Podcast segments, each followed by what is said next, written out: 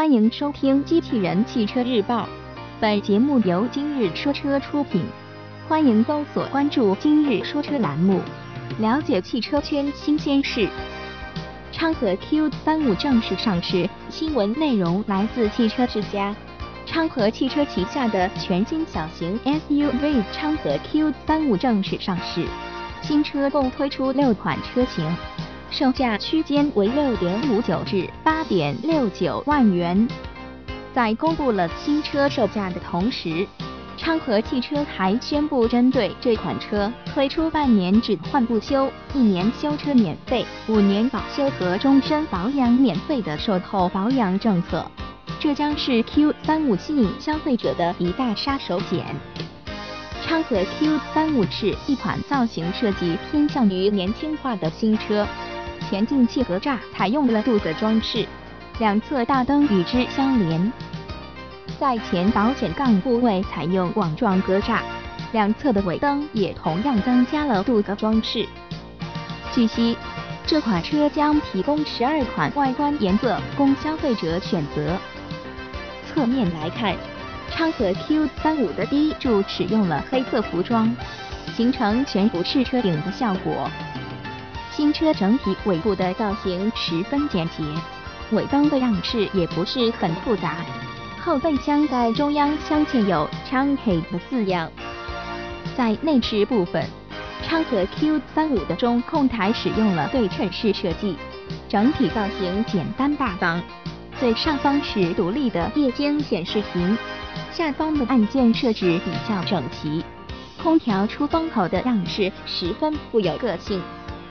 在配置部分，这款车将会标配 ABS、EBD、行车电脑显示屏、USB 接口、卤素大灯、大灯高度可调、电动车窗、电动调节外后视镜等。不过，除了入门版车型以外，其余车型还会配备胎压监测、刹车辅助、牵引力控制、车身稳定控制、电动天窗、倒车雷达。中控屏、蓝牙、日间行车灯、后视镜加热等等。在动力系统部分，该车搭载的是1.5升自然吸气的发动机，这款发动机的最大功率为116马力，峰值扭矩为148牛米。在传动系统部分，这款车匹配的是五速手动变速箱和四速自动变速箱。此前。我们已经对昌河 Q 三五的实车进行过体验，在座椅方面，体验的车型采用了皮质座椅，驾驶座腰部和腿部两侧的包裹性不错，舒适性有保证。在空间方面，身高一百八十四厘米的体验者在前排的头部空间为一拳，在后排的头部空间同样是一拳。腿部空间则为一拳四指。在后台中央位置，这款车配备有头枕，地板的隆起和纵向长度也能令人满意。在对昌河 Q 三五自动挡车型的试驾中，编辑刘东认为，昌河 Q 三五的油门踏板调教适中，初段要灵敏些。这台四速手自一体变速箱的表现中规中矩。平顺性方面做得不错，在日常驾驶时，它并不会急于升档，换挡时机基本上在二二零零 RPM 左右。当车速超过八十千米每小时时，受限于发动机排量的影响，其在加速能力会出现一定程度的衰减。在超车时，需要预留出足够的提前量。在悬架方面。这款车配备的是前麦弗逊式独立悬架，后扭力梁式非独立悬架。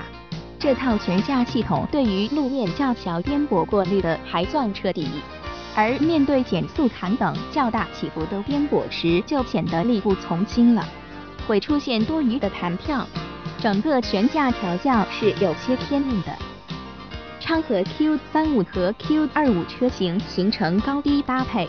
征战小型 SUV 市场，未来其主要的竞争对手对手包含有瑞风 S 三、瑞虎三、长安 CS 三五、哈弗 H 一等等。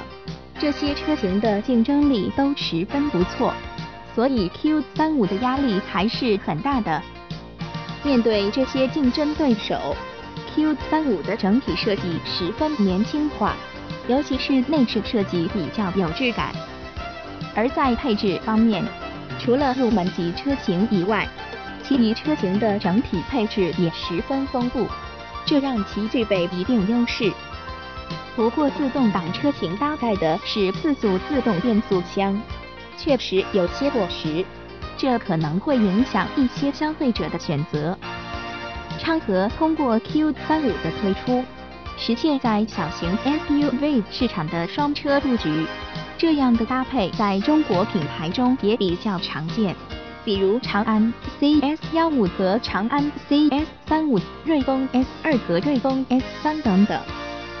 昌河 Q 二五在三月份上市，截止到六月底共售出了近九千辆，整体表现还算可以。